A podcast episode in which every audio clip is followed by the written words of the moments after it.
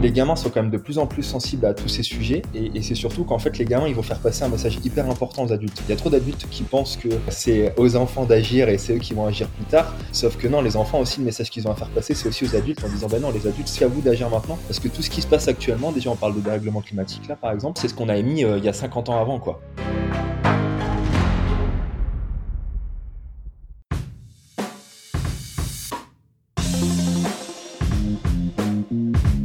Hello hello, c'est Loïc Blanchard, le créateur et host du podcast indépendant Les Frappés. Je suis un ancien sportif de haut niveau, aujourd'hui reconverti en sportif aventureux, mais aussi entrepreneur, coach et préparateur mental certifié.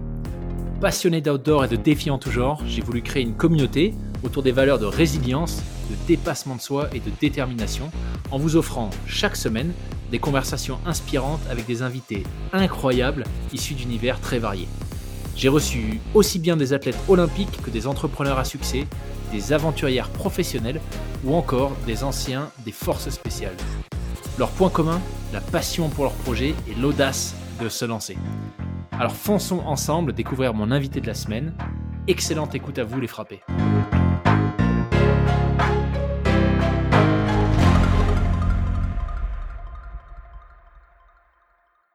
Bienvenue euh, Nico sur le podcast. Merci. Euh, bonjour. je suis ravi, euh, ravi de t'accueillir. Merci beaucoup d'avoir pris le temps euh, en plein milieu des fêtes, au lendemain, enfin pas tout à fait au lendemain, mais peu de temps après ton retour de, ton défi exceptionnel autour de la France. Bah, peut-être que d'ailleurs on peut commencer par ça, que, tu nous expliques un peu qui tu es, qui est Nico, et ce que tu as réalisé récemment avec ce Tour de France. Bah, d'abord, merci à toi aussi pour euh, de m'avoir invité dans, dans ce podcast et je suis vraiment hyper content d'être euh, d'être avec vous et de, de parler aussi un peu de l'aventure en effet que, que je viens de vivre. Euh, et puis non, c'est un plaisir d'en parler maintenant parce que vaut mieux en parler maintenant quand ça a chaud que quand ça a froid. Il y a pas mal de, de souvenirs comme ça que, que j'ai en tête. Euh, du coup, pour me présenter brièvement, donc je m'appelle Nicolas Vandenelsken, donc retenez juste Nicolas ou Nico, c'est plus simple. Euh, j'ai 29 ans, j'aurai 30 ans là en janvier. Et du coup, euh, et du coup, je suis euh, passionné de sport depuis depuis tout petit, depuis l'âge de 10 ans. Euh, j'ai fait mes études en STAPS, et puis en plus, euh, le, sport m'a aidé pas mal à exister quand j'étais plus petit parce que j'ai eu pas mal de problèmes de poids, etc. Et, et bref, et donc j'ai bossé 5 ans dans l'événementiel sportif. Et j'ai fait beaucoup de hand. Depuis 20 ans, je fais du hand. Et puis, euh, et puis je me suis mis à la course à pied depuis euh, 10-15 ans parce que, euh, alors soit on aime, soit on n'aime pas, mais j'aimais beaucoup la préparation physique. Et donc, du coup, j'aimais bien courir. Et, euh, et donc, du coup, euh, après avoir bossé 5 ans dans l'événementiel sportif, j'ai je me suis dit que je voulais donner du sens à des du sens à ce que je faisais et donc en effet j'ai on a créé on a créé une association et on a créé aussi du coup un, Tour de France en courant pour sensibiliser au sport santé planète. Donc c'est un Tour de France sur lequel je suis parti le, le 14 août et en effet je suis rentré le 18 décembre. Donc c'est à peu près 5 mois d'aventure, euh, plus de 4600 km. Et l'objectif, c'était vraiment de, courir environ 38 km euh, chaque jour. Et l'après-midi, d'aller sensibiliser sur, euh, sur le terrain, d'aller voir les jeunes, les moins jeunes, les citoyens, les élus, etc. et les sensibiliser au sport santé planète euh, avec euh, trois aspects l'aspect déchets, l'aspect dérèglement climatique et puis l'aspect sport santé parce que les jeunes sont de plus en plus sédentaires et nous aussi hein, avec le téléphone, etc. Et donc l'idée c'était de, les faire se bouger pour son corps et, la planète globalement. Excellent. Excellent, ça fait quand même un sacré défi. Je suis sur le, le site de l'assaut, greennicotour.fr. Euh, et j'ai le récap sous les yeux, donc 116 étapes, 11 régions, tu l'as dit, euh, plus de 4000 euh, plus de 4000 km, 36 38 par jour de moyenne, euh, sachant que tu eu tu avais un gros rythme parce que si si j'ai bien compris en fait, tu as enchaîné 24 jours d'épreuves, de défis avant de prendre une journée de, repos, c'est ça? Ouais, c'était ça un peu l'idée. En gros, l'idée c'était d'essayer de faire un exploit sportif pour faire euh, parler le sujet. Et donc, en effet, sur cette aventure, alors en effet, à la base c'était 116 étapes, ça s'est transformé en 122 parce que pour boucler la boucle, en fait, l'arrivée officielle devait se faire le 11 décembre à Paris. Mais du coup, pour boucler la boucle, j'ai décidé de prolonger d'une semaine, ce qui fait qu'en effet, ça a augmenté le, le ratio, etc.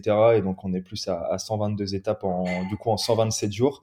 Et donc, en effet, j'ai pris que 5 jours de repos sur, euh, sur toutes ces sur sur, bah, sur ces 127 jours parce que l'idée c'était de d'enchaîner au maximum, de prendre très peu de repos en effet pour pour faire parler la cause. Euh, donc ouais, c'était une moyenne environ de ouais, courir 24 jours, prendre un jour de repos et encore le jour de repos c'est un peu comme sur le Tour de France cycliste, il faut continuer à faire tourner les jambes sinon c'est plus difficile de repartir et puis à chaque fois repartir derrière ouais. C'était c'était vraiment l'idée de ce défi.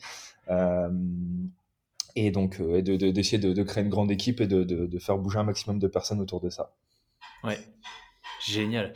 Alors je regardais, euh, c'est euh, c'est sur les réseaux, moi que j'avais un peu découvert, euh, enfin sur Insta notamment, sur le, la page Insta de, de l'assaut, que j'avais découvert euh, un peu ton défi. Puis c'est euh, Andy, un autre invité, qui, qui m'avait fortement suggéré de regarder ce que tu faisais et, de te contacter. Donc bah, merci Andy. mais il y a, y a, eu un de tes focus, tu disais, c'était quand même, enfin une grosse grosse partie du projet, c'était de sensibiliser les gens. Euh, à la protection de l'environnement, la gestion des déchets, euh, entre autres. Et, donc, tu as euh, mis en place, euh, en tout cas, le format que ça a pris, c'est du plugging, c'est ça? Ouais, en fait, en gros, l'idée, c'était de. Le tout départ, en fait. En gros, en gros, pour revenir à la base, euh, c'est que moi, je donc après cinq ans dans l'événementiel sportif dans lequel j'étais chef de projet, euh, en fait, quand j'ai euh, donc j'ai arrêté en octobre 2019, et puis ce que je dis à chaque fois parce que je fais attention vachement à tout ça maintenant, c'est que je suis parti en Nouvelle-Zélande pendant six mois, j'ai pété mon empreinte carbone, j'en parle souvent parce que l'avion mine de rien c'est très polluant, et moi par contre, par exemple, j'ai fait un choix personnel maintenant de je prendrai plus l'avion de ma vie, ça c'est une décision importante, mais je trouve que c'est il faut, et bref, et, du coup en fait après ces six mois en Nouvelle-Zélande qui m'ont permis de, bah, de prendre pas mal de recul en fait sur mon boulot aussi parce que dans mon boulot en fait c'était beaucoup de one shot, beaucoup de, de production. Euh, enfin voilà sur l'événement sportif c'est clairement ça, c'est des choses qui sont produites pour très peu de temps, euh, qui sont pas forcément revalorisées. Et donc en rentrant, je me suis dit bon ben c'est cool, euh, t'adores le sport, t'adores l'événementiel, mais il faut faire des choses qui ont du sens. Et en effet, ça a commencé au départ euh, comme ça, c'est euh, par du plugging. Donc le plugging, ça vient de ploka up. C'est ploka up, ça veut dire ramasser en suédois, et ing, c'est pour jogging. Et donc voilà, ça fait le mot plugging. Voilà pourquoi ça s'appelle comme ça. Et donc j'ai commencé à promouvoir ça au départ, le plugging, le ramassage de déchets en courant, parce qu'en effet je courais beaucoup, mais je me rendais compte aussi de tous les déchets que je croisais sur ma route, et, ça m'en assez dingue. Euh, et en fait il y a le Tour de France cycliste, pour la petite histoire, qui m'avait appelé en, en août 2000, euh, parce que c'était un de mes anciens clients. J'ai bossé 5 ou 6 ans. D'ailleurs, c'est pour ça aussi hein, que je pense que je suis allé vers un Tour de France en courant. Mais bref, il y, a, y a le Tour de France cycliste pour qui je bossais avant, qui m'appelle et qui me dit euh, en août 2020, euh, bah Nico, est-ce que tu voudrais pas, euh, enfin, on, a besoin en urgence d'un pilote pour aller sur le Tour de France. Et là, moi, je me suis dit mince, je vais faire des choses qui ont du sens, et puis je vais aller conduire une bagnole pendant euh, pendant trois semaines et demie sur le Tour. Mais je me suis dit, ça peut être l'occasion aussi de lancer le truc. Donc en gros, on a lancé Green Nico Tour à ce moment-là, et donc bah, je me suis dit, bah, je vais en profiter, je vais faire des ramassages de déchets sur chaque étape du Tour de France, à chaque arrivée. Donc en fait, Green Nico Tour a commencé comme ça sur la partie déchets. Et, et, et j'avais eu cette idée de Tour de France en courant juste avant aussi. Peut-être parce qu'en effet, j'ai beaucoup bossé sur le Tour de France. Et quand j'ai fini le Tour de France cycliste, je me suis dit, bon, bah, allez, go, euh, en septembre, on démarre, euh, on démarre euh, le mouvement. C'était un projet personnel au départ. Donc, Green Nico Tour, j'ai tout construit un peu seul pendant un petit moment. et puis, et puis, tout s'est créé. Et donc, il y avait la partie déchets, en effet. et après, en fait, je suis allé plus loin dans le sens où je me suis rendu compte que les déchets, c'était hyper visuel, mais qu'en gros, c'est notre façon de consommer en règle générale qui est hyper polluante, qui est pas visible, hein, toutes les émissions de CO2, etc. Et moi, je suis devenu animateur de la fresque du climat, du coup, que j'ai voulu aussi promouvoir sur Tour de France, qui est un atelier en fait qui permet de comprendre le dérèglement climatique facilement. Et donc l'idée, voilà, avec ce Tour de France, c'était d'à la fois sensibiliser sur les déchets, sensibiliser aussi sur le dérèglement climatique et puis sensibiliser sur le sport santé. Parce que comme je vous le disais avant euh, moi donc j'ai eu pas mal de problèmes de poids. J'étais obèse jusqu'à la quatrième et puis après j'ai fait de l'anorexie. Enfin bref. Et du coup euh, du coup je, sais ce que c'est quand on est gamin etc de, vivre tout ça. Donc l'idée aussi c'était de, passer ce gros message là aux enfants en fait. C'est vraiment de se bouger pour son corps pour sa santé. Parce que les gamins ils ont perdu 25% des capacités cardiovasculaires là parce que malheureusement ils font beaucoup moins de sport ils bougent moins enfin moi je trouve ça effarant et, se bouger pour la planète et donc voilà comment tout construit.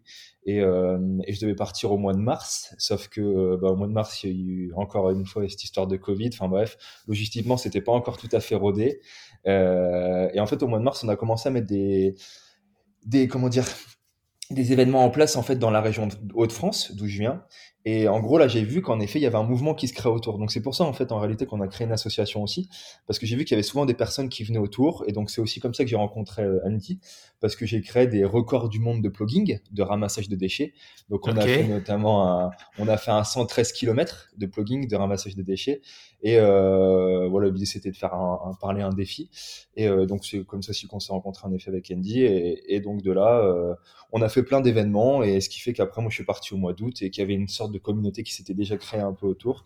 Et après l'idée c'était de faire grandir ça partout en France et de, de passer des messages forts. Génial. Et, alors, du coup, sur la partie préparation, donc là, euh, tu, nous as bien expliqué, tu vois, comment le projet est né, un petit peu plus peut-être la, conception du, format euh, qui fait que ça a débouché sur, bah, sur ce qui s'est passé concrètement. Mais en termes de préparation, comment est-ce que tu as géré, euh, même si tu courais déjà beaucoup, comment est-ce que tu as géré le fait de te lancer sur euh, plus de 4000 km avec euh, un jour de repos tous les 24 jours?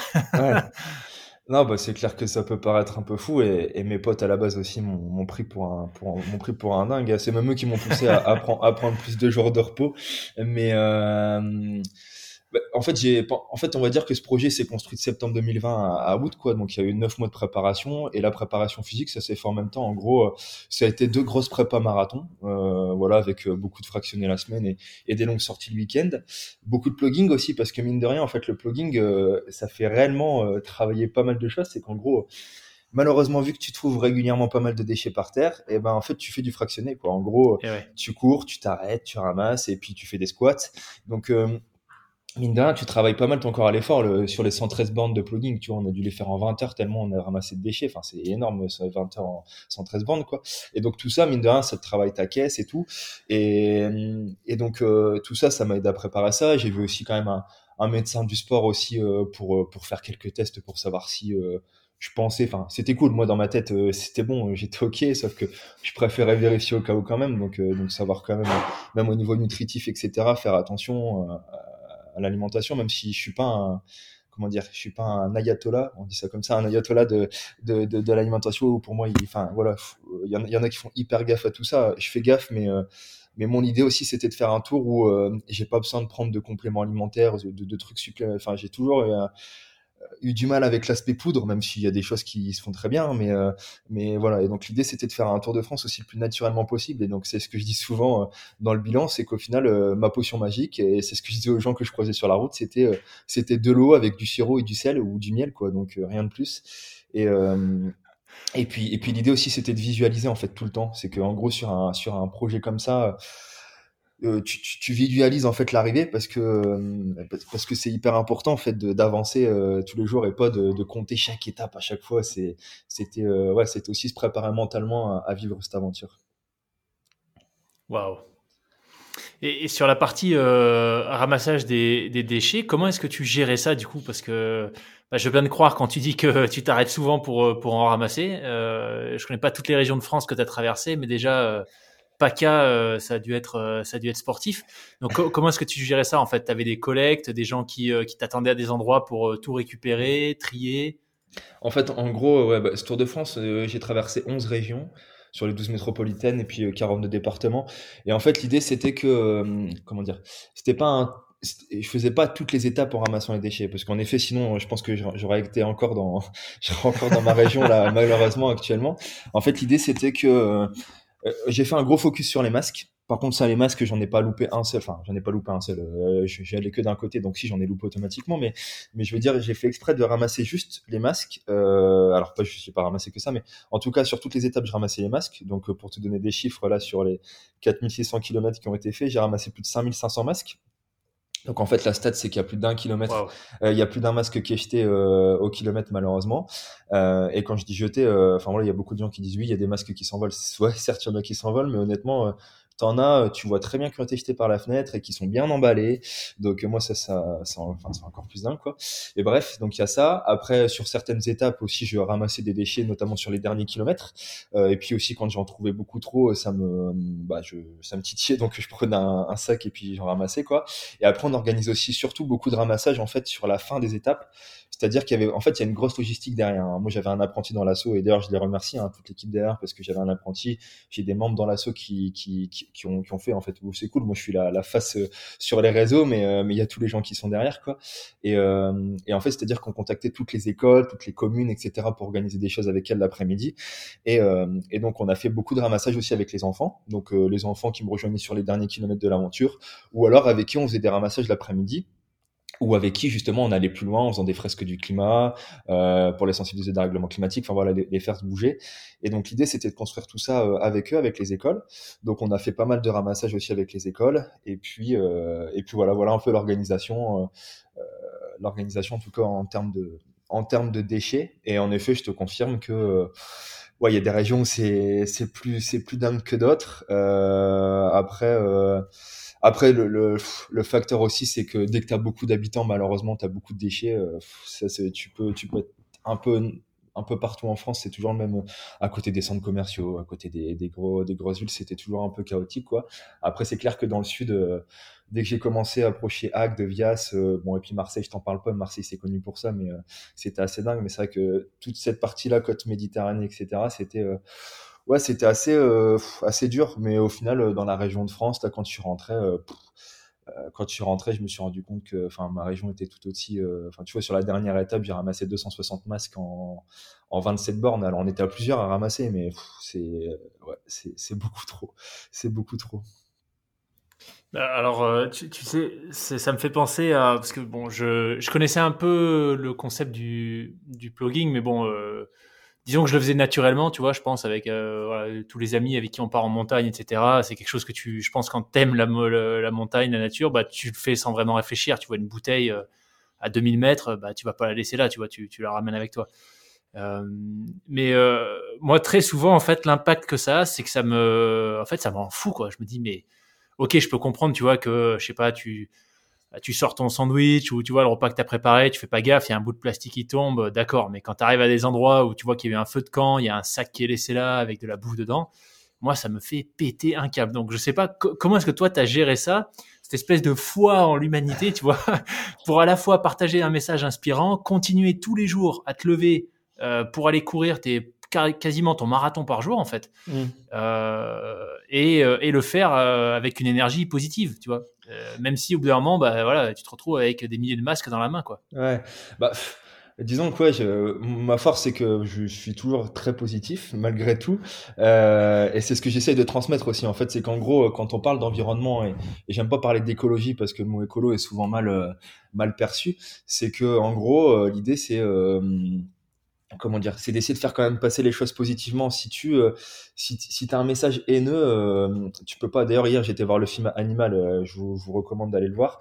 voilà qui, montre deux qui montre deux jeunes qui à la base en fait sont haineux envers les humains, qui détestent en fait, qui, arrivent même à en détester la race humaine. Et des fois moi ça m'énerve aussi hein, de, vraiment vouloir aux, humains, mais au final qui se rendent compte en faisant pas mal de choses autour et d'aller rencontrer les gens que euh, bah, qu'il faut quand même garder foi en ça et, euh, et essayer de sensibiliser. Alors des fois, je te oui, en effet, il y a des jours où c'était plus dur que d'autres. Il y a des jours où tu, ramasses, tu vois tellement de merde que tu dis mince. Euh, ouais, ça, enfin, tu continues, tu persévères, mais tu te dis, enfin, tu vois, à Marseille, honnêtement, moi, je, tire un gros coup de chapeau parce que Marseille, c'est l'une des, villes les plus sales en France, même au monde.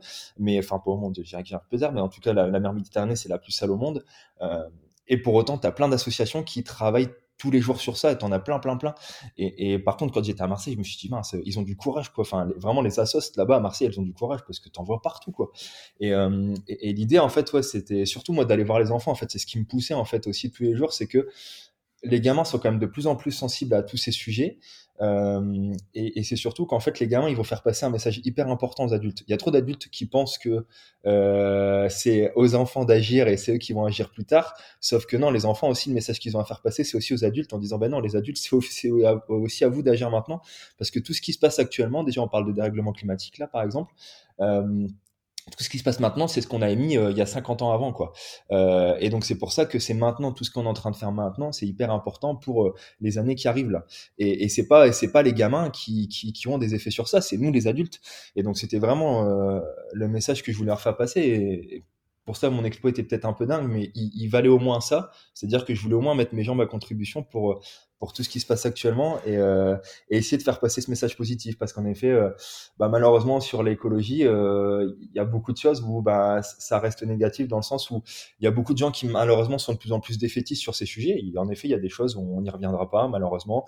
Euh, et, euh, et c'est dur, mais, euh, mais pour autant, il faut quand même essayer de faire passer un message positif parce que c'est comme ça qu'on arrivera aussi à faire bouger les choses. je vous parle aussi de Time for the Planet en même temps, qui est une entreprise à but non lucratif qui veut lutter contre les gaz à effet de serre. Et eux, ils arrivent très bien à, faire une grosse communauté parce qu'ils passent aussi des messages positifs.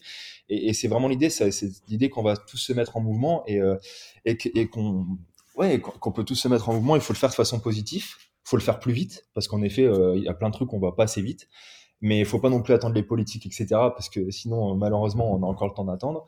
Et c'est ce que je disais souvent aux gens, c'est souvent des problématiques hein, que tu rencontres. Tu as toujours des gens qui disent, ouais, mais moi individuellement, qu'est-ce que qu'est-ce que je fais, qu'est-ce que j'apporte?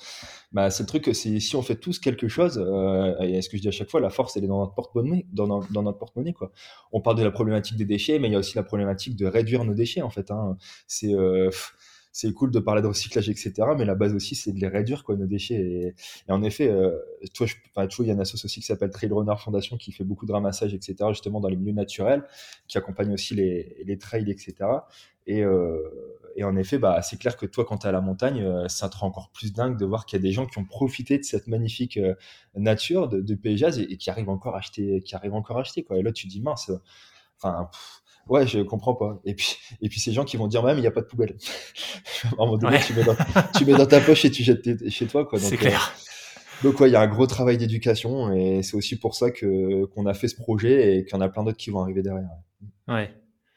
Mais je crois, enfin, moi je suis convaincu, tu vois, tu, tu viens de mettre le doigt, euh, le, le, doigt dessus, c'est que c'est un, c'est un sujet euh, principalement d'éducation, tu vois. Et euh, je veux pas du tout mettre euh, certains pays sur un piédestal par rapport à la France, etc. Je pense que chacun a son histoire et c'est, tu vois, les, les, choses qui fonctionnent et d'autres qui fonctionnent moins bien. Mais moi j'ai vécu pendant quatre ans en Suisse. On vient de rentrer là le mois dernier. Et sur le point des déchets en montagne, par exemple bah, ça n'a juste rien à voir quoi. Bon, sur le point des déchets en ville, je t'en parle même pas. C'est euh, tu peux manger par terre dans la plupart des villes suisses, euh, mais euh, mais ouais, il y a cette notion de, de propreté qui qui moi m'a surprise, tu vois, parce que c'est des lieux qui sont quand même assez euh, visités. Je te parle de coins comme tu vois Zermatt où il y a des millions de visiteurs tous les ans. Euh, ou le Matterhorn, etc. Bon, bah voilà, c'est propre. Mmh. Donc, moi, j'ai un peu du mal avec cette notion, tu vois, de euh, d'accepter le fait qu'il y ait des déchets parce qu'il n'y a pas de poubelle ou parce que euh, c'est un lieu touristique, donc il y a du trafic, donc ça veut forcément dire qu'il y a du déchet. Bon. Mais en tout cas, je trouve que c'est super intéressant euh, cette approche de dire on va sensibiliser les enfants. qui eux du coup en retour se feront les ambassadeurs et viendront un peu tu vois tenir pour responsable peut-être certains parents vis-à-vis de leur comportement et, peut-être je sais pas si tu as des histoires tu vois des anecdotes sur des des prises de conscience que tu as pu euh, voir de tes propres yeux à travers tes interventions euh, auprès, euh, auprès d'enfants, que ce soit des écoles ou via des, des assos ça t'est arrivé ça de, de, voir ce genre de choses? Ouais, ouais, bah plein de fois. Et c'est ça qui est dingue en fait aussi, c'est de se rendre compte du, du message que tu as fait passer derrière et de, de se rendre compte aussi, il y, a plein de gens qui, du coup, derrière mon passage, ont fait organiser beaucoup de ramassage et puis t'envoies les photos et c'est cool parce qu'ils ils agissent aussi. Et puis, et puis aussi sur la partie consommation, en fait, en règle générale, où les écoles, en fait, l'idée aussi, c'est que nous, on a fait un kit aussi pour les écoles, euh, voilà, pour partager des choses sur l'alimentation durable, etc. Et, et, que les écoles, en fait, que ça soit pas juste, euh, alors c'est cool, j'ai mettre des graines un peu partout, mais qu'en gros, les écoles, elles arrivent à, comment dire à, réutiliser la chose et construire des projets derrière. Et donc euh, donc si j'ai plein d'exemples et puis euh, et puis t'as même plein tu vois on parlait des enfants euh, par rapport aux adultes. moi le nombre d'enfants qui m'ont dit ah bah papa maman ils jettent leur mégot par terre. tu vois il y en a plein plein plein à chaque fois qu'ils me disent ça et c'est pour ça qu'on a fait un kit aussi pour créer des pour créer des comment dire des cendriers de poche avec la récupération de briques de lait etc pour les gamins. Et, et donc c'est clair que je reçois des messages sur Messenger, enfin sur sur les réseaux pour, pour me dire bah voilà on a fait ça on a fait enfin c'est ouais c'est tu as, plein d'exemples concrets sur ça et, c'était vraiment le but en fait, c'était de, de, de, faire bouger les gens après. quoi. C'est cool sur le moment de, de parler de l'aventure, de, de, de, les sensibiliser, mais c'est de voir aussi ce qui est fait après. quoi. Et en effet, tu as plein d'écoles qui ont t'as plein d'écoles qui ont rebondi sur ça, qui ont, qui ont, qui ont, qui, vont plus loin en fait. Et, et c'était cool aussi de voir la dynamique parce que mine de rien, il y a, y a quand même pas mal d'écoles qui, qui sensibilisent de plus en plus. Et, et tu vois, sur la partie zéro déchet, etc., j'ai quand même vu plein d'écoles où, où tu avais des composteurs un peu partout, ils faisaient attention aussi au gaspillage alimentaire. Enfin, toutes ces thématiques, elles sont, elles sont hyper importantes. Et, et en effet, je pense que ça passe vraiment par l'éducation. Euh, euh, et, euh, et puis, ça passe par tellement de choses. Enfin, tu vois et puis, ce dont je me suis rendu compte aussi, c'est peut-être là où les prochaines aventures seront peut-être un peu plus ciblées, mais et en plus j'ai horreur de stigmatiser la population parce que je, suis vraiment pas comme ça, mais en fait, il y a vraiment, c'est vraiment deux notions hyper, euh, hyper, euh, hyper différentes, les déchets et le dérèglement climatique, dans le sens où d'un côté, euh, et je l'ai vu hein, dans, le type de population où je suis allé, les déchets, c'est généralement, t'en, en as beaucoup plus dans des endroits qui sont un peu plus défavorisés, euh, qui ont moins les moyens, enfin voilà, etc. Donc tu as beaucoup, beaucoup de déchets. Et puis de l'autre côté, euh, mais eux, mais ces gens-là consomment pas forcément énormément en fait au final. Et, et de l'autre côté, tu as, les gens qui eux euh, se disent écolo parce qu'ils recyclent, parce qu'ils mettent à la poubelle, mais qui euh, consomment euh, à foison, euh, mais voilà, et qui consomment comme jamais. Et au final, ces gens-là qui jettent pas par terre, et eh ben ils, polluent, ils polluent plus en fait que les gens qui jettent euh, par terre parce qu'en fait euh, c'est invisible, c'est du CO2. Et, et donc mmh. c'est pour ça que c'est vraiment deux thématiques qui sont complètement complètement différentes à aborder différemment et, euh, et, et, du coup c'est ouais c'est vraiment pas les mêmes choses quoi. Donc euh, donc ouais ça c'était c'était aussi hyper intéressant à voir et de voir aussi les différentes enfin tu vois je suis allé au quartier Mirail euh, à, Toulouse là qui est un quartier euh, un peu craignos apparemment. Enfin bref ça s'est très bien passé pour moi mais mais du coup c'est vrai qu'on a fait un ramassage euh, avec les gamins sur 100 mètres. C'était la folie. Il y avait du déchet partout partout partout. Mais mais tu vois en dehors de ça les, les, les enseignants étaient hyper contents que je sois passé parce que en fait, ils, avaient le sentiment d'être un peu délaissés, tu vois, par la commune, etc. Et c'était un peu les vilains petits canards, donc ils étaient laissés de côté. Et même sur ces thématiques-là, ils sont pas aidés, tu vois, même sur la partie recyclage, etc. Ils ont aucune aide, il y a aucune poubelle qui est mise en place. L'idée aussi, moi, c'était aussi d'avertir certains élus sur euh, euh, ce qui est fait dans, certaines communes. Et, et ça, qu'à côté de ça, bah voilà, t'as as des communes, il y a des choses qui font beaucoup plus. Euh, mais voilà, il y a, y a, deux poids deux mesures, et, et donc c'est sur ça où il faut réussir à à faire passer euh, des messages importants en se disant bah c'est cool euh, tu recycles mais à côté de ça euh, enfin voilà tu, peux consommer aussi tu consommes aussi énormément même si c'est invisible et, c'est là où il faut il faut être vigilant quoi et c'était pour ça aussi que je voulais faire passer ce message via le sport parce que tu vois, j'étais hyper content de passer dans tout le sport, dans le sens où tu as plein de sportifs qui qui ont pas forcément conscience de ça et qui consomment à gogo. Enfin, tu vois, il y a une étude de, de Zero Waste Sport qui dit que en Europe, en France, nous, on est les premiers consommateurs d'articles de sport. Donc, en fait, on, on, aime bien avoir les derniers trucs, toujours un dernier. Enfin, voilà. Et, donc, c'est vrai qu'on est toujours dans cette, euh, dans cette consommation, quoi, et notamment dans le sport. Comment est-ce que tu as fait cette euh, sensibilisation du coup euh, vis-à-vis de la pollution invisible? Mmh. Parce que c'est vrai que les déchets, bon bah ça parle quoi. Tu, tu vas ramasser tu vois, tu ramasses tes 5500 masques, euh, euh, bon bah c'est parlant quoi. C'est, mmh. on le voit, c'est là, c'est sorti, euh, c'est un endroit, tu le récupères, euh, ça part en filière de recyclage.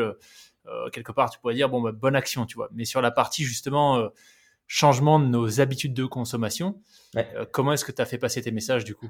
Bah, l'idée déjà c'était de faire un, de, de, faire une aventure qui soit qui soit le moins possible impactante en carbone en émissions de CO2 donc c'est pour ça que bah tu vois je remercie aussi tous les gens qui euh, l'aventure, c'était aussi avant tout une aventure humaine, c'est-à-dire que j'ai été logé chez l'habitant euh, tout le temps, et, euh, et en fait, j'avais un vélo qui m'accompagnait tous les jours, qui transportait le matériel. Donc, c'était un vélo avec une remorque, et en fait, ça, c'était un relais partout en France. Donc, c'est-à-dire que j'avais pas, j'avais pas défini au préalable, bon voilà, pendant un mois, ça va être telle personne qui m'accompagne. C'est-à-dire qu'en gros, c'est des personnes qui sont relayées partout en France. Donc, avec un gros travail en amont, hein, bien sûr, de, de la SOS, etc., sur ces sujets-là, mais euh, on va dire que quand je suis parti, le premier mois était à peu près bouclé. Mais après, en fait, il fallait que je trouve des personnes euh, pour euh, m'accompagner sur ce vélo de matériel. Et donc l'idée, en fait, c'était transporter le matériel, encore une fois, le plus naturellement possible, sans voilà, sans avoir une voiture. Tu vois, il y, y, a très peu de personnes, je crois, faudrait que je regarde le sujet, mais qui, a, qui a fait, qui ont fait un tour de France en courant. Ça se fait souvent en vélo. mais c'est vrai que le peu, le peu qu'ils l'ont fait, c'était avant tout pour l'exploit sportif et, et c'était généralement c'était suivi par une bagnole. Moi, ça n'avait aucun sens que je sois suivi par une bagnole pour transporter mon matos. Et donc, en effet, l'idée, c'était qu'il y, ait un vélo. Et puis, au-delà de ça, en fait, que je partage tous les jours euh, des expériences, en fait, avec les gens qui m'accompagnaient. Donc, tu avais des gens qui m'accompagnaient deux, trois jours, des gens qui m'accompagnaient pendant une semaine, des gens juste une étape. Et donc c'est vrai que euh, et donc c'était c'était hyper fort ça de vivre ça avec eux. Et donc en effet de d'avancer avec le vélo de matériel comme ça. Et euh, après d'être logé chez l'habitant aussi euh, pour encore une fois discuter de ces sujets-là. Et et après, en fait, en termes de, de, sensibilisation, donc comme je le disais, moi, je suis, un, je suis animateur de la fresque du climat, qui est un atelier en fait qui permet justement de vulgariser le dérèglement climatique. En gros, c'est euh, à la base, c'est un atelier de trois heures qui permet de, de, comprendre en fait comment fonctionne le dérèglement climatique, parce qu'on en parle beaucoup. Voilà, on a parlé du dernier rapport du GIEC qui est sorti au mois d'août, etc. Mais voilà, les rapports, ils font 5000 pages le résumé il fait 1000 pages. Donc en fait, c'est hyper compliqué pour les gens de comprendre comment ça fonctionne. Euh, moi là-bas, je suis sportif, j'ai fait STAPS, euh, j'ai rien de scientifique, j'ai toujours eu horreur des sciences. Et donc l'idée aussi, c'est de montrer en fait qu'avec cet atelier, en fait, on peut tous, euh, on peut tous comprendre facilement et puis se mettre en mouvement aussi. Donc, en gros, moi, j'avais aussi dans mon matériel, j'avais une fresque du climat quiz parce qu'en fait, l'atelier 3 heures, bah, t'imagines bien que quand tu as fait 38 euh, bornes en courant, euh, même si souvent je restais 3 heures dans les écoles euh, pour parler à la fois des déchets, du sport, etc., bah, je pouvais pas faire 3 heures spécifiques sur cet atelier-là. C'était pas toujours euh, évident.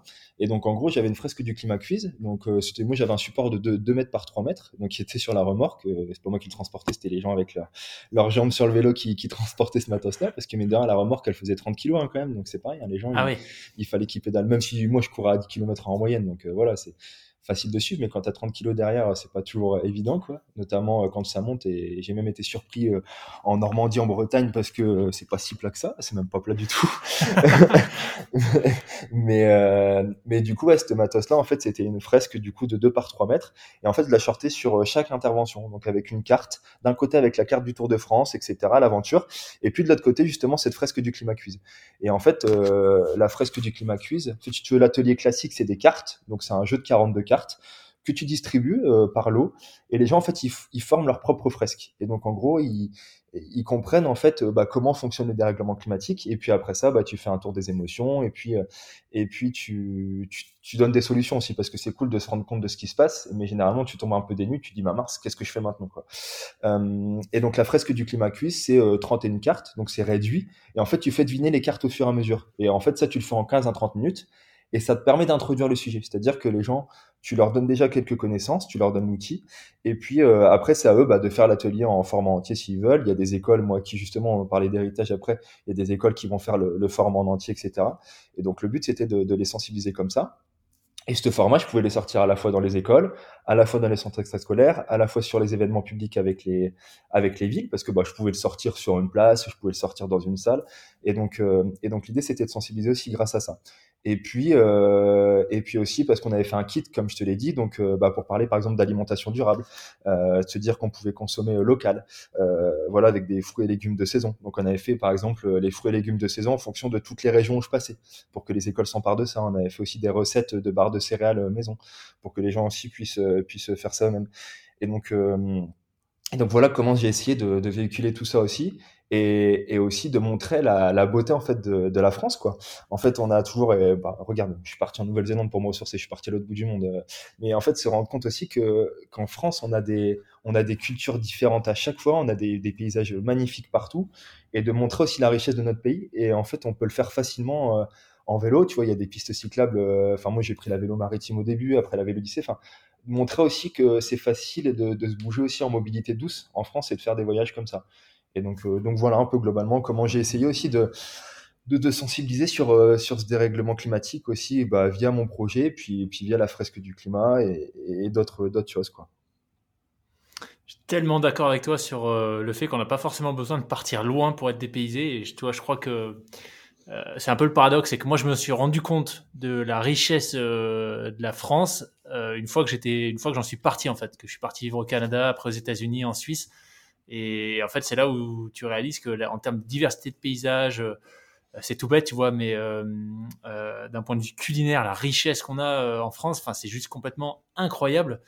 et j'en parlais avec une invitée d'ailleurs récemment qui fait des micro-aventures. et qui nous disait exactement ça, qu'elle, elle, elle, part, elle se dépayse complètement en 3-4 jours en restant en France autour de chez elle et que on n'a pas forcément besoin de prendre l'avion comme tu l'as fait ou comme je l'ai fait aussi d'ailleurs pour aller en Nouvelle-Zélande ou ailleurs. pour, pour voir des paysages insolites. D'ailleurs, petite parenthèse, qu'est-ce que c'est, en parlant de diversité culinaire, que la cancoyote? ça c'est génial. D'ailleurs, j'ai réussi à en trouver pour Noël, pour, pour, pour manger avec ma famille. C'est du fromage en fait. C'est euh, en fait c'est le fromage qui est fait. Alors si je ne veux pas te dire de bêtises parce que sinon je vais me faire engueuler. C'est fait en Franche-Comté, dans le Doubs, si je dis pas de bêtises. Et en fait, en gros, c'est euh, et je sais pas pourquoi d'ailleurs on le fait pas dans les autres régions. En fait, ils, font ce fromage-là. En fait, c'est un fromage crémeux, quoi. Euh, c'est en pot, quoi. Euh, et en gros, c'est euh, une sorte de crème que t'étales. C'est fait avec le petit lait, en fait, euh, qui reste en fait quand tu fais qui, quand tu fais du fromage. Et c'est trop bon. et c'est trop bon. Et donc du coup, c'est pour ça. Ouais, bah tu, tu te doutes bien qu'en effet, en, en, ayant fait 122 euh, étapes, j'ai le droit à des, à des, à des produits locaux, quoi. Et donc c'est vrai que la, la cancoyote, ouais, j'en ai parlé parce que je connaissais pas du tout, en fait. Et, et du coup, je l'ai appris sur le, sur le truc. Et euh, et, en fait, pour moi, c'était impossible d'en trouver dans ma région parce que j'en avais vu que dans cette région-là. Et au final, euh, et au final, j'en ai trouvé aussi dans ma région. Enfin bref. Mais ouais, ouais mais t'as plein de trucs hein, en Alsace. La Fleischnecke aussi que j'avais mis. Enfin, la Fleischnecke, c'est un escargot de viande. Enfin voilà. En plus, il y a des noms des fois imprononciables, mais c'est ça qui est aussi hyper riche. En effet, c'est que ouais, en effet, c'est ce que tu viens de dire juste avant. C'est euh, et, pour le coup, le Covid, alors j'aime pas parler du Covid, mais alors il a eu au moins cet, aspect positif là, c'est que les gens ils ont redécouvert ce qu'il y avait autour de chez eux, quoi.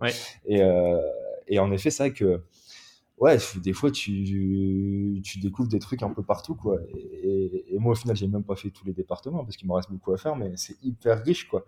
C'est hyper riche et il y a plein d'endroits. Alors, des fois, c'était frustrant parce que c'est vrai que moi, j'enchaînais tous les jours, donc j'aurais voulu rester plus. Après, euh, l'idée aussi, c'était de faire ces exploits sportifs, mais il y a plein d'endroits où, euh, où je vais repasser longtemps parce qu'il y a, plein de il y a plein de trucs à découvrir et, en effet, niveau culinaire, niveau coutume, niveau, enfin, il y a tellement de choses c'est ouf quoi.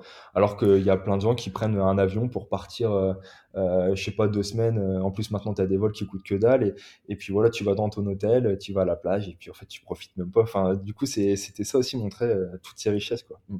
Ouais. Et en termes justement de, richesse, de richesse, je vais y arriver de, de cette de cette aventure. Euh, J'imagine bien que tu as dû vivre des moments un peu insolites entre août et décembre à parcourir toute la France. Euh, mais si tu devais peut-être en retenir euh, quelques-uns, tu vois, qui t'ont vraiment marqué, euh, ce serait, ce serait lesquels? Non, il y en a, il y en a quelques-uns. Ouais. Bah, pour montrer aussi, c'est ce que je dis à chaque fois aux, gens de récap de, de, cette aventure, c'est que quand, tu regardes les médias, etc., tu as tendance à croire que on est insécurité partout. Et moi, en fait, ça m'a appris ce Tour de France aussi qu'il y avait des gens géniaux partout qui sont prêts à t'accueillir, quoi. Et pour donner une anecdote sur ça, c'est que au niveau du C, c'était C les Chéris, là, en Normandie. Euh, je vais dans une office de tourisme parce qu'on m'avait dit d'y aller parce que j'avais pas de logement le jour-là. Et, euh, je leur demande et elle me dit mais monsieur vous savez la gratuité ça se fait pas. Je fais ok d'accord. Bon bah, vu que je suis assez persévérant voilà je vois un flyer dans, l'office de tourisme et puis euh, et puis donc j'appelle ce flyer. C'était une ferme en fait vachement engagée. Je me suis dit bon je vais réussir certainement à trouver quelque chose. Et au final, en fait, au bout de deux trois appels, euh, j'ai réussi à trouver un logement avec des gens avec qui je suis encore beaucoup en contact. En fait, j'ai fini dans la famille Dufour. Alors là, ça vous dit certainement rien. En fait, le, papa, en fait, c'était, euh, il est toujours vivant d'ailleurs, c'était le bras droit de José Bové à l'époque. Euh, donc, qui a dégommé euh, des champs d'OGM, qui a, euh, qui a détruit un McDo. Et, en plus, il venait d'avoir une tiny house. Et en fait, en gros, on a été les premiers à dormir dans une tiny house qui était juste incroyable. Euh, là, qu'ils ont mis en location en Normandie, qui est à quelques pas du Mont Saint-Michel. Et donc, on a eu la, la, chance de dormir dans une tiny house. Donc, pour ceux qui savent pas, c'est une maison en bois autonome, justement bah, qui, qui, est, qui, est, écologique, etc. Et donc c'était trop drôle parce que ça s'est fait par pur hasard on a fini là. Euh, après, euh, qu'est-ce qu'il y a aussi le voyage, bon ça j'en avais parlé dans le bilan, mais voyage aussi insolite du vélo. Enfin, ce qui a été hyper compliqué sur cette aventure quand même, cette logistique vélo, pour trouver toujours des gens, c'était pas toujours facile quoi. Et euh, donc c'est vrai qu'il y a une fois, il y a, j'ai dormi en fait dans un clubhouse de, de cyclisme. Voilà, euh, j'avais galéré un peu à trouver un logement, mais un mec hyper sympa m'avait fait dormir dans son club de vélo, dans le clubhouse.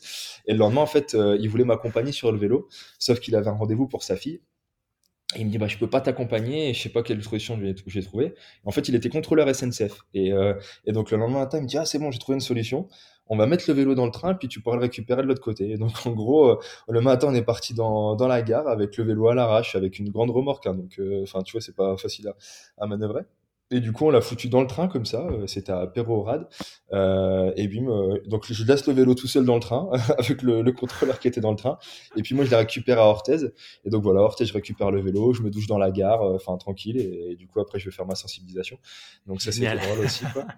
Et, et ouais, non, non. Et après, il y a j'ai la dernière aussi, enfin l'une des dernières aussi sur une étape à la fin là aussi où ça c'est plus mécanique mais c'était assez drôle euh, sans être drôle mais euh, euh, la, roue arrière de l'armorque elle a, elle a pas mal lâché à la fin quand même elle, crevait pas mal et bref un matin elle se dégonfle donc on la on la regonfle on la regonfle vite fait avec une bombe anti-crevaison et puis euh, on la regonfle au compresseur, euh, sauf qu'on n'aurait pas dû.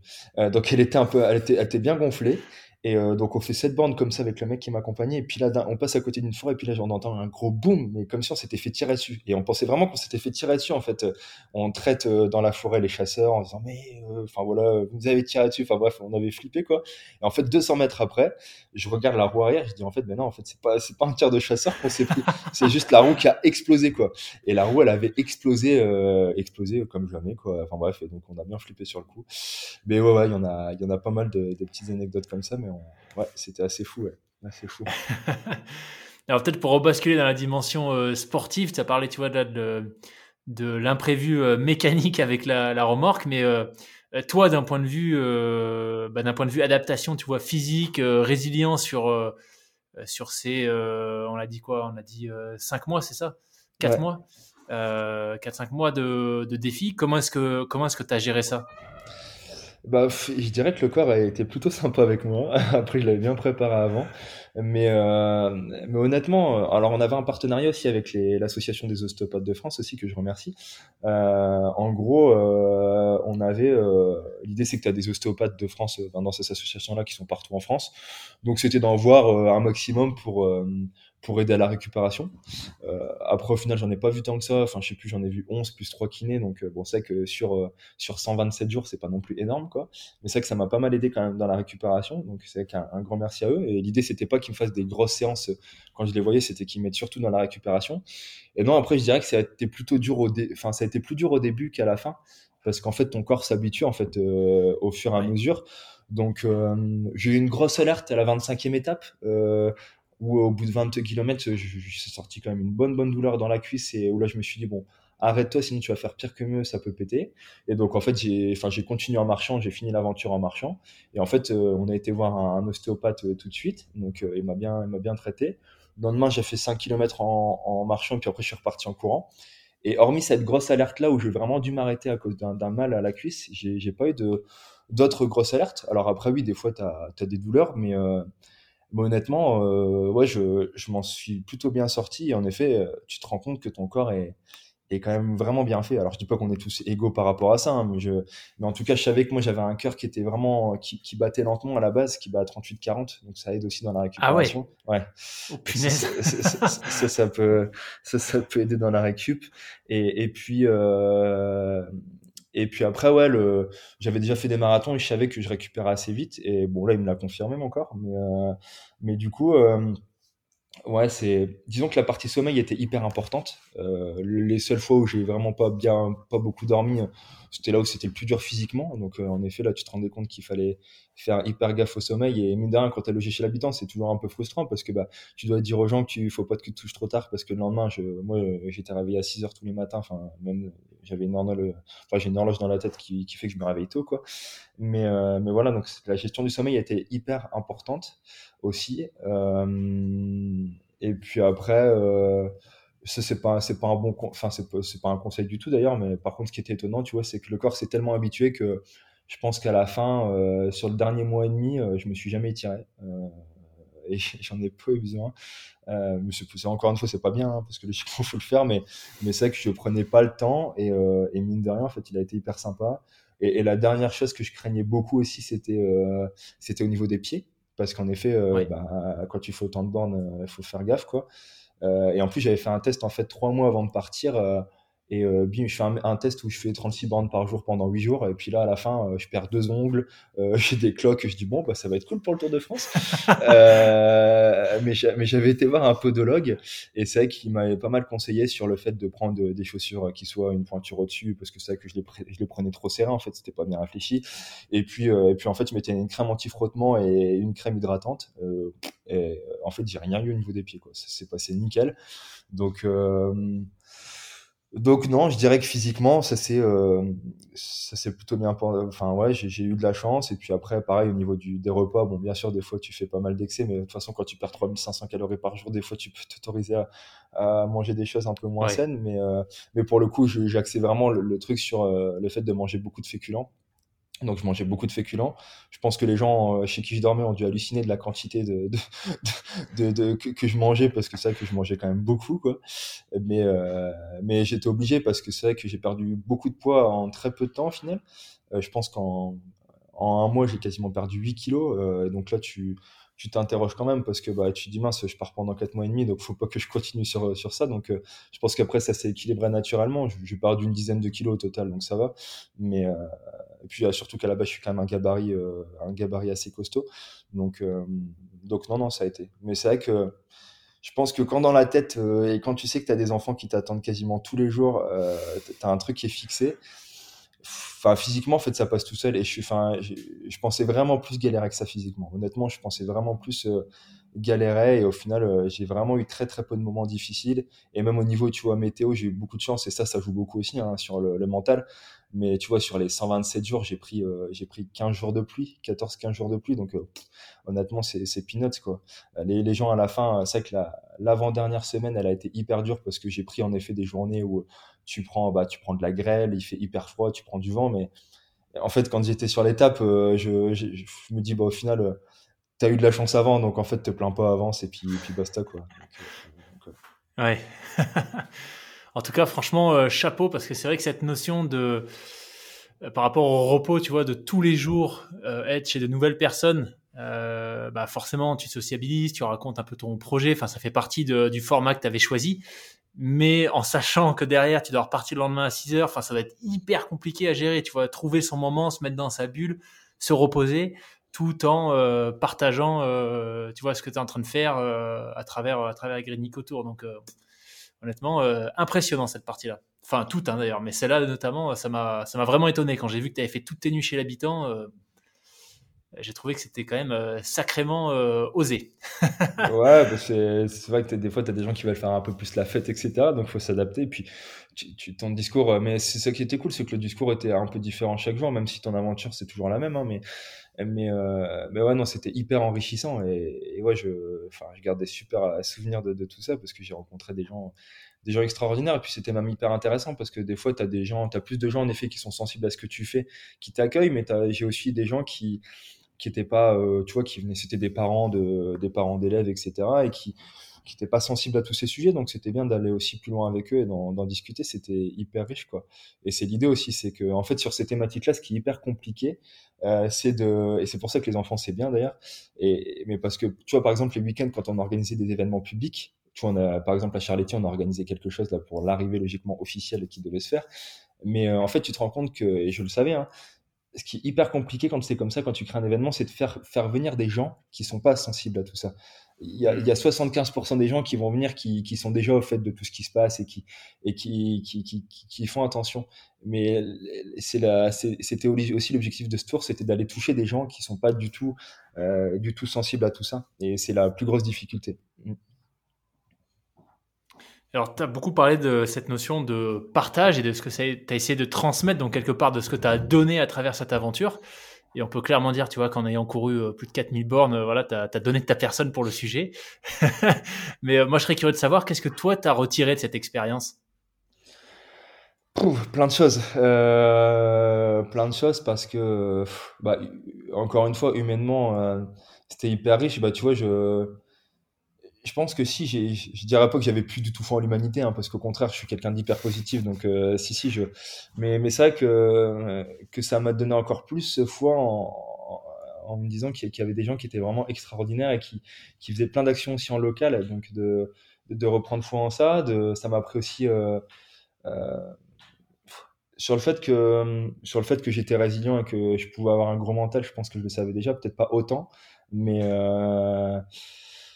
mais de, se rendre compte aussi de, toute la force d'un collectif, quoi, de de voir comment ça peut fédérer et, euh, donc ça c'était hyper euh, hyper cool. Et puis euh, je sais plus où je voulais en venir, mais euh, comment dire ça m'a appris aussi que de, de, voir aussi, encore une fois, faut en parler des gens, mais de, de, voir aussi à quel point les enfants étaient beaucoup plus sensibles aussi à ces sujets-là. Euh, moi, c'est vrai que, et pourtant je suis pas très vieux, hein, je vais avoir 30 ans, mais j'ai jamais été sensibilisé sur cet aspect-là. Et euh, quand j'étais plus jeune, et, là ils, le sont, enfin pour la plupart, le sont quand même déjà beaucoup. Donc ça, c'est aussi hyper plaisant de, de voir que qui, se mettent déjà en, ordre de marche et, et qui sont au courant de tout ça. Et puis aussi, euh, plus personnellement, je pense que ça je, dirais pas que je, dirais pas que je suis encore plus radical, mais, euh, mais, je dirais que tu vois, typiquement, euh, pour en, ayant, en, en, avoir beaucoup discuté, tu vois, je sais que je j'ai plus envie de manger de poisson, tu vois, typiquement, euh, c'était euh, avec la viande et puis les poissons, etc., tout ce qui est animal, faut être vigilant euh, à la consommation qu'on a et la viande en, à la viande c'est hyper polluant et donc il faut il faut limiter. Je dis pas qu'il faut arrêter complètement c'est pas je, je, je veux pas je veux pas donner ces ces, ces ordres là entre guillemets mais mais c'est vrai que la pêche ça m'a encore plus surpris parce que euh, je viens pas du côté du, du, côté maritime moi je suis dans les terres hein, je suis du côté de Valenciennes et c'est vrai qu'avoir fait pas mal la côte là en ayant fait la vélo maritime etc et me rendre compte en fait de tout ce qui est fait euh, de tous les déchets plastiques aussi qui viennent hein, de la pêche etc enfin c'est assez affolant hein, de voir tout le plastique tu vois quand ils font des cultures euh, d'huîtres, etc. Tout est fait, euh, enfin, ça pousse sur des, morceaux de plastique et tout ça, ça finit dans l'océan, enfin bref, etc.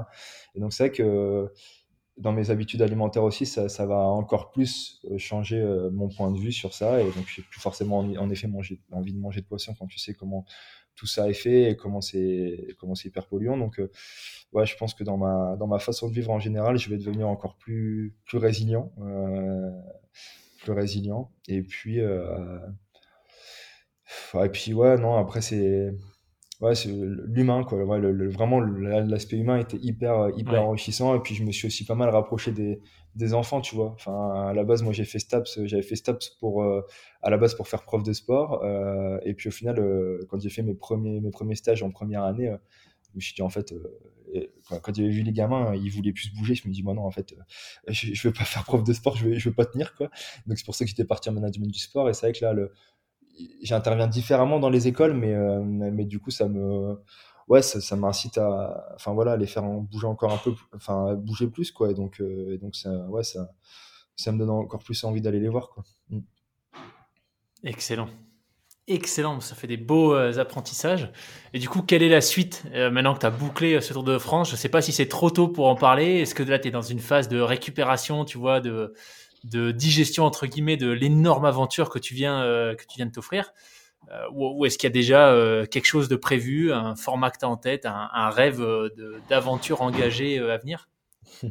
Oui, le problème c'est qu'il y a trop, il y a trop d'idées, mais parce qu'en plus j'ai eu le temps de gamberger pendant cinq mois, mais ouais, il y a, il y a, pas mal de choses qui sont prévues pour pour 2022 logiquement. Euh, en gros, l'idée c'est que bon déjà en, en effet, bon, j'ai essayé un peu de me reposer la, la fin de l'aventure, même s'il faut faire le bilan aussi parce que c'est que le, le avant et pendant euh, événement est hyper important, mais le, le l'après est, tout aussi important, euh, voire voire plus important. Donc c'est qu'on a on a tiré le bilan aussi de cette aventure et, et on a essayé aussi de communiquer auprès des médias au max parce que l'idée aussi c'est que ça soit relayé, euh, c'est que ça soit relayé pour que bah encore une fois pour interpeller et sensibiliser les gens. Euh, et après ouais, en 2022 il y a, il y a beaucoup de projets. C'est déjà de se dire que en fait, euh, Green Nico Tour, c'est euh, ça va pas être ça va plus être le nom de la sauce euh, parce que parce qu'en fait il est trop porté sur mon prénom et sur un projet. Donc c'est à dire qu'en fait on s'est rendu compte que Green Nicoto en gros c'est un projet de l'association. C'est pas pas l'association. Donc on va vraiment essayer de trouver un nom qui soit plus fédérateur avec la communauté. Voilà quelque chose qui réunisse plus les gens toujours autour de ces trois thématiques sport santé planète. Mais voilà qu'on arrive à trouver un nom plus global.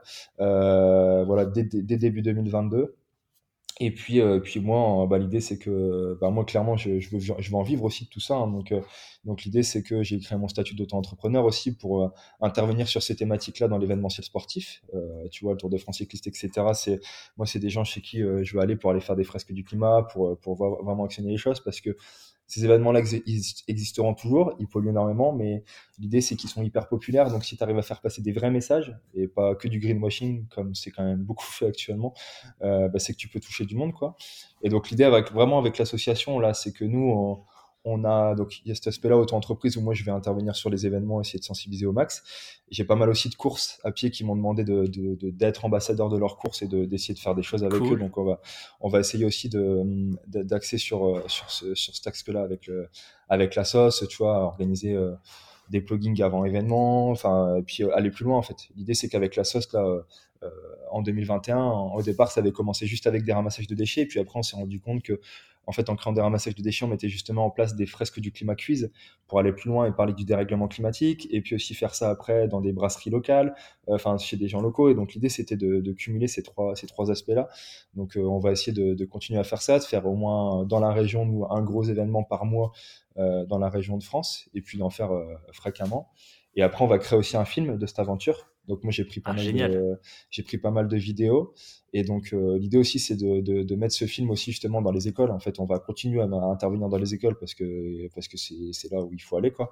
Et, euh, et donc l'idée c'est de c'est de créer ce film, de, de, de, le présenter aux écoles, de le présenter aux adultes et euh, et, euh, et, après justement de faire des opérations avec eux. Donc euh, donc il y a ça et puis après il y aura d'autres éco-aventures aussi en effet. donc c'est là où je réfléchis pas mal à ce que je veux faire. Je pense que la la période euh, mi-août, euh, mi-août décembre au final me plaît pas, me plaît pas mal quand même. Euh, cette année, ça a été quand même plutôt cool et du coup, il y aura une aventure sur cette période-là, ça c'est sûr. J'aimerais bien, enfin, il faut peut-être un peu changer, mais, en tout cas, on aimerait bien peut-être repartir sur un format de Tour de France, mais qui soit plus axé sur une thématique en particulier. Donc, là, c'est vrai que les médias sont beaucoup emparés du sujet euh, déchets, puisque, mais peut-être parce qu'on était aussi un peu trop large, tu vois, on, a, on, a, on, a, on est parti un peu dans tous les sens. Et donc l'idée là, c'est que l'année prochaine, par exemple, on parle plus, sur, on part plus sur juste le dérèglement climatique, et que j'arrive à avancer sur peut-être une fresque du sport responsable pour l'ouvrir encore plus, tu vois, euh, et intervenir encore plus dans le champ sport parce que j'ai pas mal de partenaires. Enfin, j'ai la Maïf aussi qui est hyper engagé euh, et qui est un de nos partenaires qui, qui veut aussi développer pas mal de choses dans ce sens-là. Donc euh, peut-être créer un Tour de France et aussi, refaire un Tour de France, un Green Nico Tour du coup, parce que ça viendra s'imbriquer toujours dans un Green Nico Tour. Mais, euh, mais du coup faire participer plus les gens aussi. C'est-à-dire que euh, peut-être que pendant une semaine ou quelques jours, on va dire aux gens, bah voilà, où voulez-vous que Nicolas passe? Et en fonction de ça, en fait, on, fera le parcours aussi en fonction du retour des gens. Et vraiment, les gens ont participé déjà énormément à cette aventure, mais les, les, les, les faire participer encore plus en fait dans, dans l'aventure en faisant ça avec eux et construire le, le projet, enfin le, le, parcours euh, avec eux. Donc euh, il y a pas mal, euh, pas mal de choses à faire. Ouais. Génial. Ah bah c'est super. Hein. En tout cas, chouette de voir qu'il y a une dynamique, euh, quelque chose d'un peu plus grand encore qui est né de, de ce projet. Et écoute, bah, ce que je te propose, c'est que on se donne rendez-vous même période dans un an, et puis tu nous parleras de du Grenico Tour 2.0. C'est ça écoute, ouais, on arrive déjà à la fin. Moi, je voulais te remercier vraiment pour euh, ce super moment de partage. Euh, bah, peut-être d'ailleurs pour euh, conclure, s'il y avait, tu vois, une chose que tu envie de, de partager pour synthétiser un peu tout ce que tu as vécu sur ce Tour de France et le message que tu as essayé de passer, ce serait, ce serait quoi? Bon, moi, le gros message que je veux faire passer, c'est se bouger pour son corps et se bouger pour la planète. Ça, c'est hyper important pour moi. Le mouvement, euh, le mouvement pour tout. Bougez-vous, quoi. Euh, et bougez-vous. Et puis, on peut tous se bouger en fait à notre à notre échelle, quoi. Il euh, n'y a, pas de petits gestes et donc on, peut tous et, et, tout agir au quotidien. Euh, non, et puis. et puis se dire aussi qu'en effet, ouais, finir aussi sur ça, c'est que il y a deux grosses notions aussi que je veux faire ressortir de ce tour, c'est que il y a la notion du temps aussi. Euh, prenez le temps. Euh, c'est hyper important ça. Et ça, je m'en suis vraiment rendu compte. Euh, prendre du temps pour soi, prendre du temps pour pour apprécier prendre du temps avec avec les siens, c'est proche. on est dans une société qui nous indique et même dans l'école, hein, qui nous dit qu'on n'a plus le temps, qu'il faut bosser, qu'on a enfin voilà que j'étais le premier à dire que, que j'avais pas le temps t'as pas le temps de faire ça sauf que prenez le temps prenez vraiment le temps d'apprécier de, les choses et, et, et le temps est bien plus précieux que l'argent. Euh, voilà. Et, euh, et aussi de se dire que euh, au-delà de, l'environnement, en fait, ce que vous privilégiez aussi, c'est les liens sociaux. C'est-à-dire que la nature, si on fait attention à la nature, on fait attention à l'autre. Et en fait, on a trop délaissé la nature, on a trop délaissé l'autre. Et, voilà, je vais vraiment finir sur ça en disant, bah voilà, si vous faites attention à l'autre, automatiquement, tu vas faire attention à la nature. Et pour moi, c'est vice-versa. Et, et, on doit vraiment se mettre en marche pour ça parce que... bah parce qu'il faut, il faut aimer, aimer les autres et aimer la nature. Voilà, globalement. Super message.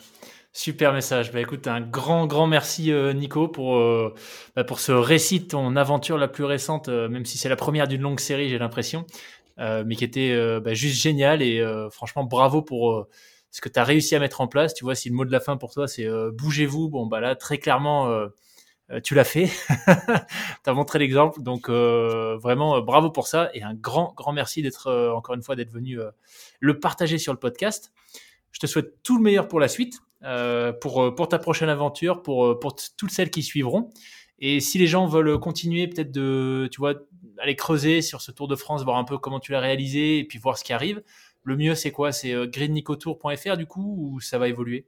Ouais, le, site internet, alors peut-être qu'il changera avec le changement de nom de l'assaut, mais ouais, pour l'instant, elle est sur greennicotour.fr. Il y a la carte interactive en plus du tour de, de ce qui a été fait. Euh, il y a le bilan qui est, qui est en cours et qui va être mis là. Et puis euh, sur les réseaux sociaux aussi, du coup, euh, sur Instagram, Facebook, il y a Green Nick autour. Et, donc voilà, il y a qu'un seul N, c'est G-R-E-E-N-I-C-O-T-O-U-R. mais voilà, n'hésitez pas à nous suivre et, et on, va, on, va, on va tabasser tout ça et on va se mettre en mouvement. Voilà. yes, génial. Un grand, grand merci, Nico. À bientôt. Merci, salut.